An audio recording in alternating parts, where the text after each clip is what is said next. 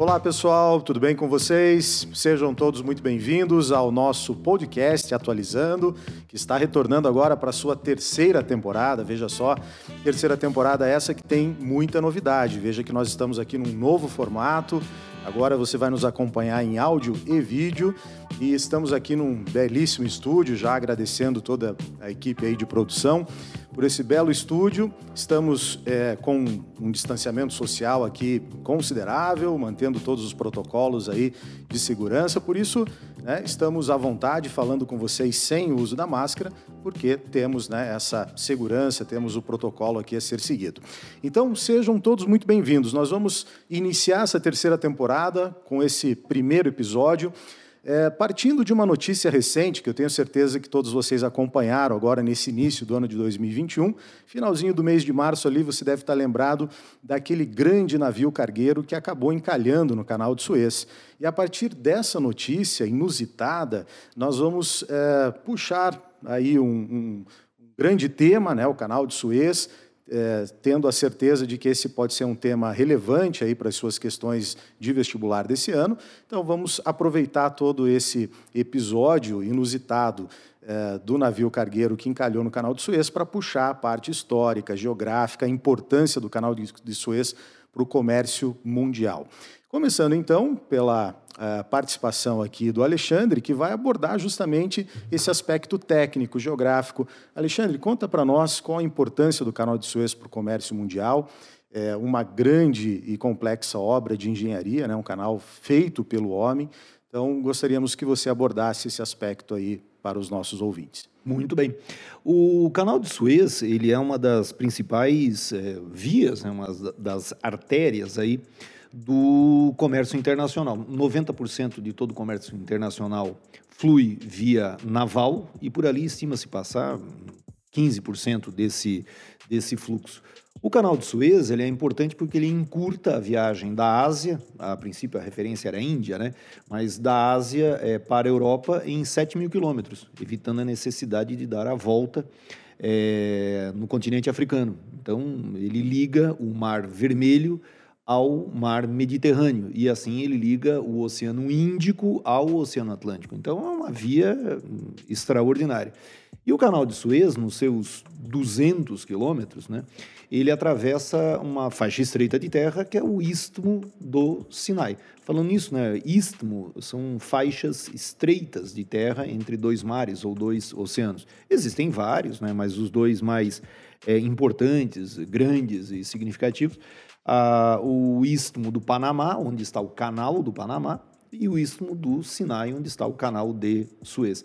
Mas existe uma diferença né, entre esses istmos, né? Porque o Sinai é uma área desértica, plana, né? Tanto que o canal de Suez ele é uma vala, ele é um, né? ele está ao nível é, do mar.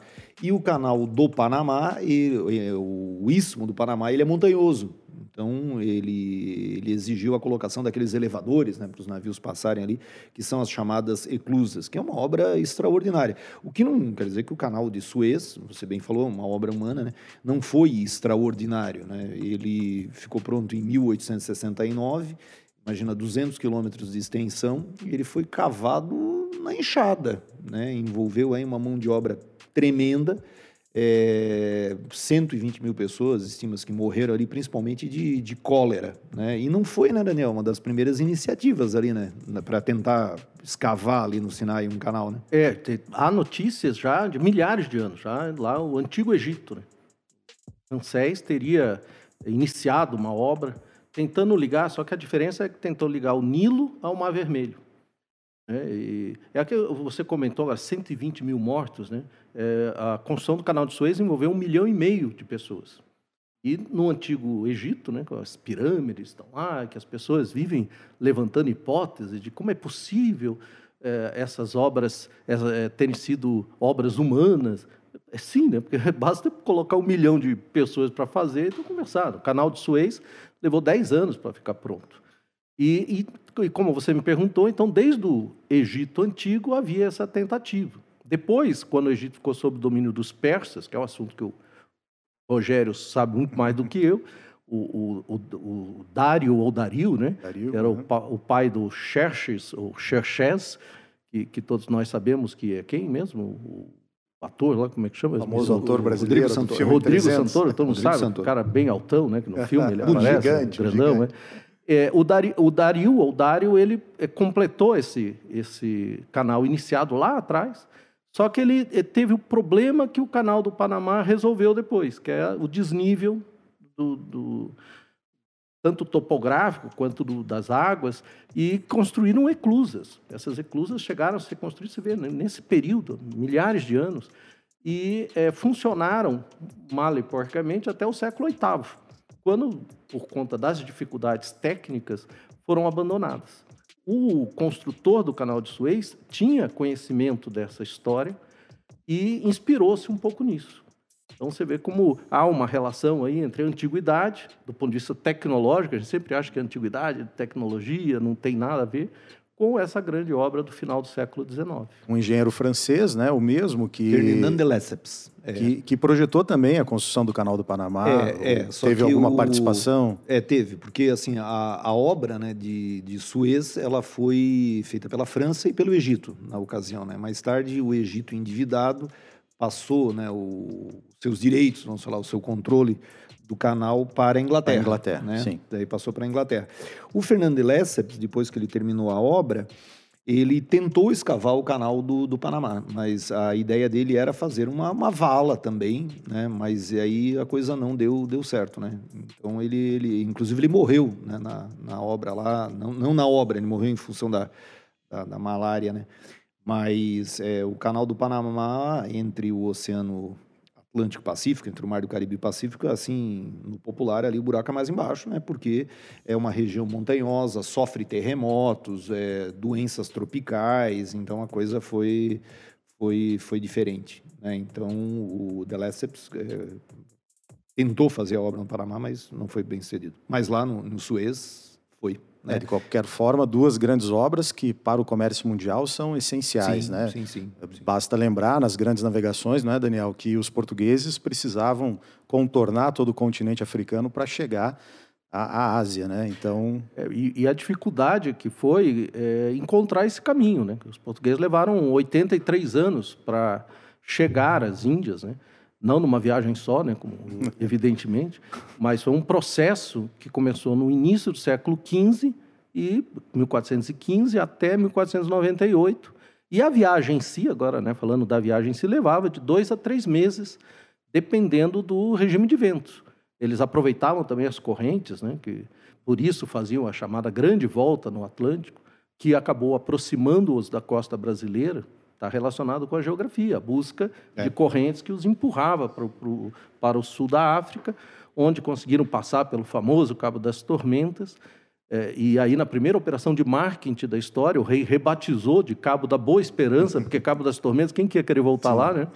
E o Vasco da Gama, enfim, chegou até Calicut. É, e aí que tem a história, né? Que o, a história não, mas a, o canal do, do, de Suez, né, nós enfatizamos que ele encurtou a viagem, mas ele também vai dar, eh, baratear, claro, e vai expor mercadorias, pessoas a uma de intempéries e de, de situação que, nossa, foi uma modernidade muito grande, né? Sim. A abertura do, do canal. Eu só queria terminar aqui minha, minha, minha observação, né? É, alguém pode dizer assim, nossa, mas esse canal, então, ele é extraordinário mesmo, né? 1869 está funcionando até hoje, né? Mas claro que ele recebeu algumas melhorias, aprofundamentos e tal. É, hoje ele pode-se dizer que ele está duplicado, né? então ele tem aí 200 metros de largura, uns 20 e tantos metros de profundidade e 200 quilômetros de extensão. É, 200, quilôm 200 metros de largura, parece uma coisa, né? Mas o navio que encalhou ali, o bonitão Ever Given, ele tinha 400 metros de comprimento. Aí o dobro da largura. Ele bateu uma... um ventão, ele foi lá e encalhou e, se, e atravessou de um jeito que não deu mais para ninguém. Aí deu um congestionamento enorme, 10 bilhões de prejuízo, 10 bilhões de dólares dia de, por dia. Né? Por é. dia. O prejuízo, uhum. estima-se, foi acima de nossa, 50 bilhões, é, né? envolvendo você... custos diretos, indiretos, né? Da, toda a operação de resgate né? para liberar o canal, para desencalhar esse é, tanto cargueiro. que o navio agora está embargado, né? O pessoal pode levar anos esse para desenrolar lá, imagina multas e indenizações e tal.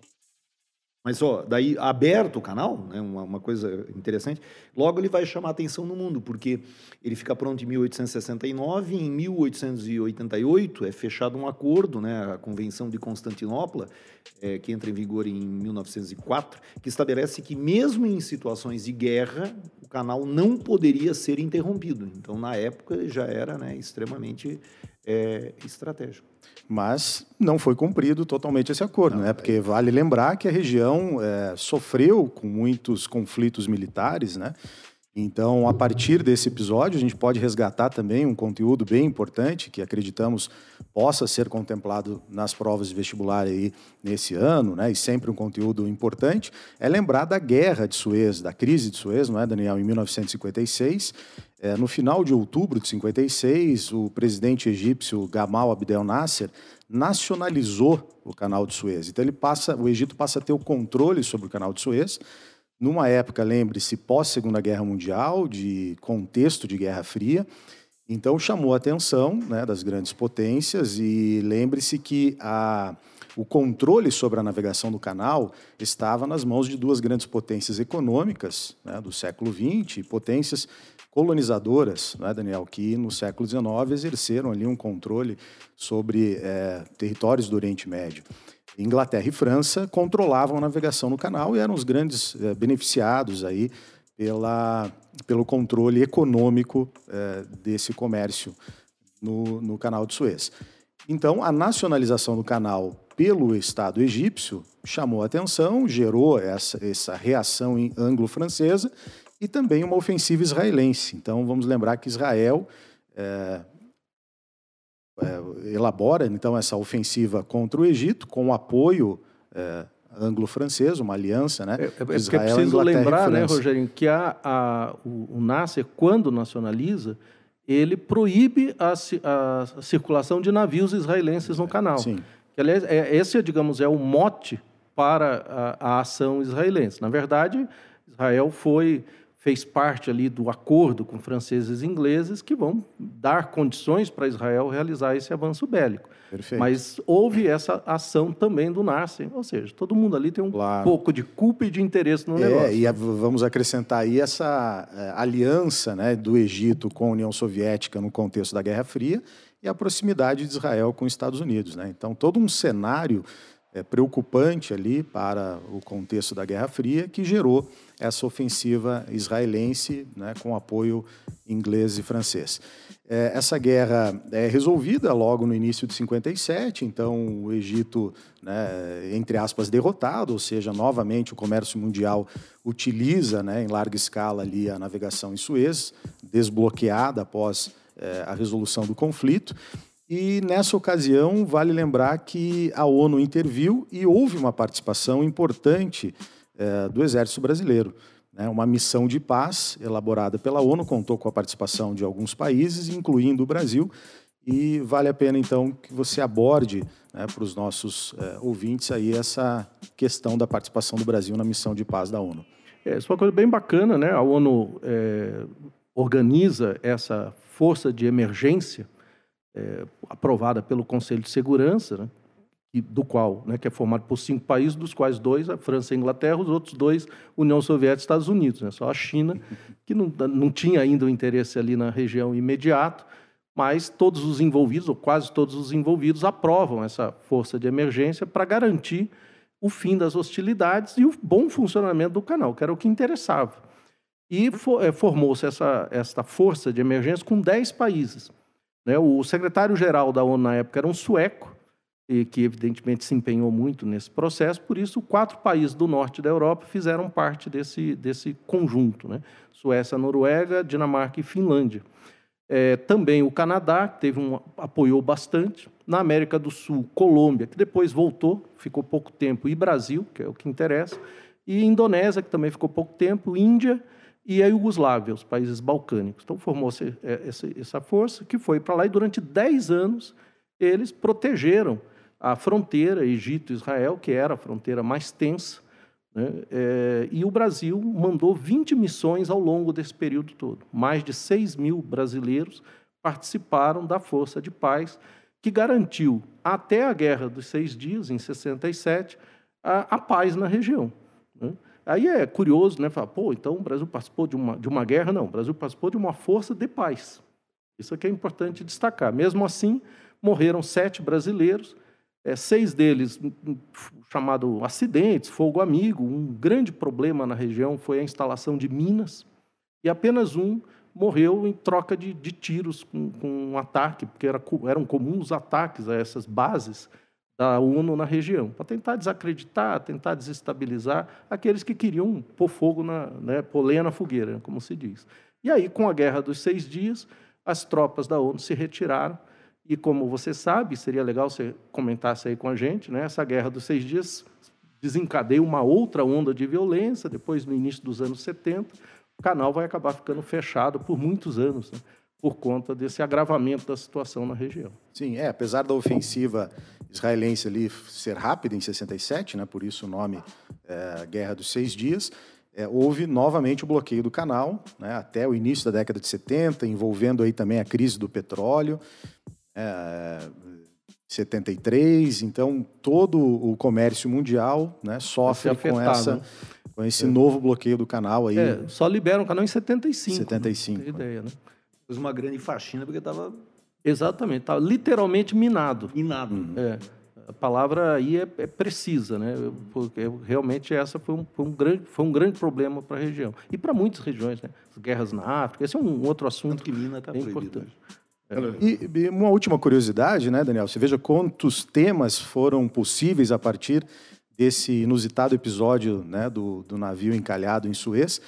É, eu gostaria que se abordasse também, interessante lembrar que os nossos soldados, né, os chamados boinas azuis, foram contemplados com uma premiação importante né, por participarem dessa missão de paz. É, isso é muito legal. Em 88, né, a, é, essa, essa operação de paz, na verdade, essas forças de paz, não a operação em si, as forças de paz da ONU é, receberam o Prêmio Nobel da Paz. E o que quer dizer que, mesmo que indiretamente, né, uh, os brasileiros receberam um, Nobel. Muito justo, porque as pessoas vivem dizendo que a ONU não serve para isso, não serve para aquilo, mas vários conflitos ou foram evitados ou minimizados graças a essa intervenção. Perfeito. Então veja, olhe que episódio, né, pessoal? Nós partimos de uma notícia recente, conseguimos puxar vários aspectos importantes da história, da economia mundial, da geografia, passando lá por Egito Antigo, grandes navegações portuguesas, eh, até chegar a, esses conflitos mais recentes do pós-guerra, né, do século XX, e a importância realmente do Canal de Suez para o mundo é, contemporâneo, para a economia global. Esperamos que vocês tenham gostado desse bate-papo. Já convidamos vocês a participarem dos próximos episódios. Hoje nos reunimos aqui eu, Alexandre, Daniel, mas no próximo episódio estarão de volta também os professores Monteiro e Mocelin. Então já deixamos aqui o convite para você nos acompanhar sempre e ter aí um excelente ano de estudos em 2021. Ô Rogério, só uma coisa que eu deixando passar que eu acho curiosa. Ah, o significado né, do canal, se você pegar a obra do Júlio Verne, as 20 mil léguas submarinas, é, não existe, nesse livro não existe o canal de Suez, tanto que o Nautilus lá, né, ele passa por uma caverna onde está o... Já no A Volta ao Mundo em 80 Dias, o canal aparece. De, ele aparece. Então é bem é, a importância desse nozinho ali, a importância. Em relação com a literatura, né? É, eu falei de geografia, é. economia, história, o Alexandre é. a, acrescenta mais e, um tema. E ainda lembrar, do ponto de vista geopolítico, né, que o Nasser, quando assume o poder, ele quer tentar recriar ali uma frente árabe, né, contra Israel e cria as repúblicas árabes unidas, né, com a Síria. E isso é que de, também deixa Israel numa situação complicada, e, evidentemente, precisou se armar contra é, essa, essa expansão de poder, né, que daria, evidentemente, um, um outro novo assunto, episódio, né? né? já puxando aí, é. porque a guerra na Síria merece também Exatamente. a nossa atenção aí, 10 anos de guerra na Síria. vale a, pena, disso, né? vale a pena a gente preparar um próximo episódio aí tá. para os nossos ouvintes sobre esse tema.